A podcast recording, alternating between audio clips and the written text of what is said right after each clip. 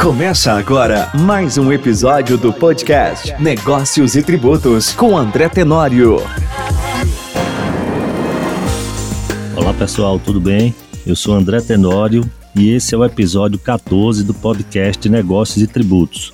Hoje é dia 6 de outubro de 2021 e no episódio de hoje nós vamos falar a respeito do relatório apresentado ontem, dia 5 de outubro, pelo relator da proposta de emenda constitucional número 110, conhecida como a PEC 110, que trata da reforma tributária, especificamente sobre os tributos sobre o consumo. É sobre isso que nós vamos falar hoje. Eu vou trazer para vocês alguns trechos do relatório, que é bastante extenso, e iremos fazer alguns comentários a respeito do mesmo. Este é o podcast Negócios e Tributos, com André Tenório. Universo empresarial, o assunto tributos sempre é visto como um tabu. A maioria dos empresários delega questões tributárias a profissionais mais técnicos. Entretanto, é essencial conhecer pelo menos o básico. A proposta do podcast Negócios e Tributos é transmitir conhecimentos adquiridos em mais de 30 anos de trabalho como contador e advogado, de forma bem simples e direta. A principal novidade apresentada no relatório do senador Roberto Rocha, do PSDB do Maranhão, é a criação de um IVA dual, um imposto sobre valor agregado, que será composto de um IVA da União, formado pela contribuição sobre bens e serviços, a CBS, e será resultado da fusão de dois tributos federais, o PIS e a COFINS, e um IVA de estados e municípios, que será o Imposto sobre Bens e Serviços, o IBS, resultante da fusão do ICMS e do ISS, e isso através de uma lei complementar. De acordo com o relatório apresentado, a opção pelo IVA dual decorre da percepção de que, dessa forma, União, estados e municípios terão mais autonomia para administrar seus tributos. Vale destacar que a opção pelo IVA dual foi feita também com o objetivo de atender à solicitação do Ministério da Economia que tem defendido o modelo dual desde o início do atual governo. O IBS, o Imposto sobre Bens e Serviços, que substituirá o ICMS e o ISS, tem as seguintes características de acordo com o projeto apresentado. Incidirá sobre operações com bens materiais ou imateriais, compreendidos os direitos e sobre prestação de serviços, bem como sobre as importações. Não incidirá sobre as exportações, sendo assegurada a manutenção e o aproveitamento dos créditos relativos às operações e prestações anteriores. Terá legislação única aplicável em todo o território nacional, ressalvada a autonomia de cada ente federativo para fixar sua própria alíquota. A alíquota do IBS poderá, portanto, variar entre os entes federativos, mas será uniforme para todas as operações com bens e prestação de serviços ressalvadas as exceções previstas em lei complementar. Terá como alíquota aplicável a cada operação ou prestação o resultante da soma das alíquotas do Estado ou do Distrito Federal com a alíquota do município, sempre considerando o local de destino da operação ou prestação. Ainda sobre o IBS, ele será não cumulativo, compensando-se integralmente o que for devido em cada operação ou prestação com o montante devido nas operações e prestações anteriores, exceto no caso de bens e serviços destinados a consumo pessoal ou em casos em que a operação subsequente esteja sujeita à incidência ou seja imune ou isenta. Não entrega, integrará sua própria base de cálculo, ou seja, será calculado por fora e não mais por dentro, aumentando a transparência das operações. Não será objeto de concessão de isenções incentivos ou benefícios tributários e financeiros, excetuadas as hipóteses que serão previstas em lei complementar. E, por fim, será apurado por estabelecimento e recolhido de forma centralizada nacionalmente.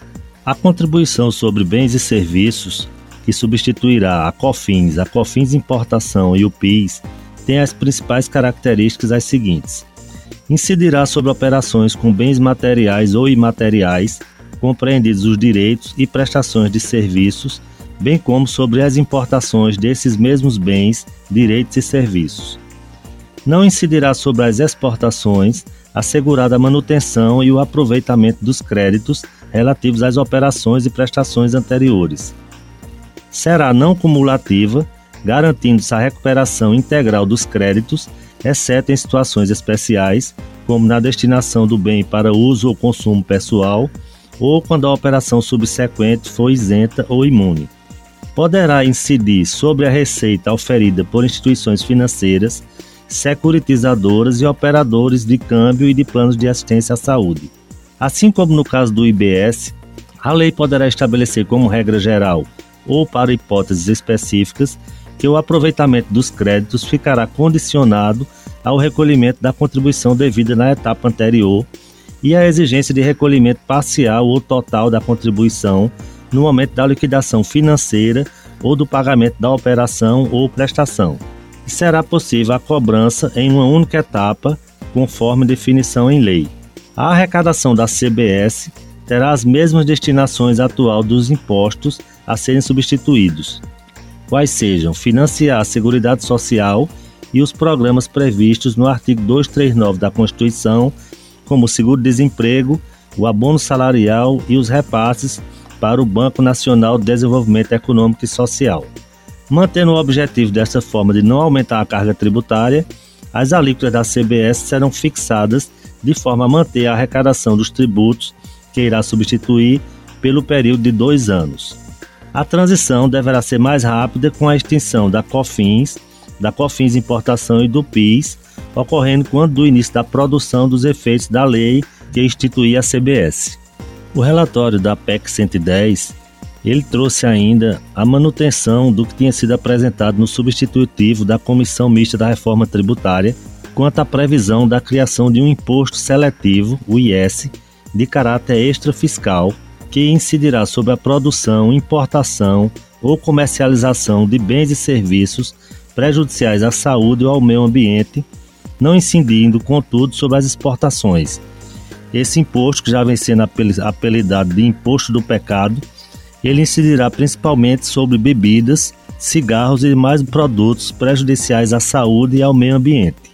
O IS será de competência da União e sua arrecadação será partilhada com estados, Distrito Federal e municípios, seguindo os mesmos critérios atualmente previstos para a partilha da arrecadação do IPI. Suas alíquotas serão definidas em lei ordinária, mas poderão ser alteradas pelo Poder Executivo dentro dos limites estabelecidos na lei. Pela proposta, a lei que institui o IS estabelecerá o prazo e as condições para extinção do IPI a proposta não prevê um prazo para extinção do IPI, pois é possível que seja necessário manter a incidência de IPI sobre alguns produtos para viabilizar uma transição suave para as empresas instaladas na Zona Franca de Manaus. Em contrapartida, a PEC estabelece que não poderá haver incidência de IPI sobre produtos sujeitos ao IS. Isso com o objetivo de evitar um risco de dupla tributação com a criação do IS. A proposta estabelece também que, após a instituição do IS e enquanto o IPI não for extinto, a arrecadação do IS não poderá exceder a redução da arrecadação do IPI. Reforça-se assim o compromisso de não elevação de carga tributária com a reforma. Como vimos, o tema tratado na PEC 110 é complexo, já que ele envolve a extinção de tributos federais, estaduais e municipal, prevê ainda a criação de um imposto seletivo de um IVA da União, de IVA de estados e municípios. Então tudo isso é uma questão bastante complexa e o próprio relatório ele destaca que somente a emenda constitucional não resolve o problema, que ainda teremos que ter algumas alterações legislativas que vão ser feitas através de lei complementar, no caso do IBS subnacional, e por lei ordinária no caso da CBS e do IS. Então nós teremos ainda um longo caminho a percorrer aí quando se trata da reforma tributária prevista na PEC 110. E sempre que tiver alguma novidade, nós estaremos trazendo aqui nos episódios do podcast Negócios e Tributos. Por hoje vamos ficando por aqui. Obrigado a todos.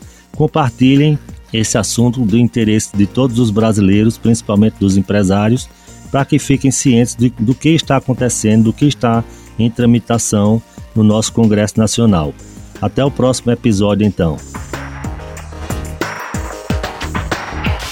Esse episódio do podcast Negócios e Tributos com André Tenório tem o apoio de SAF Consultoria, transformando vidas e solidificando negócios. Entre em contato pelo telefone 3727 3189 ou pelo WhatsApp 999520010 e saiba mais.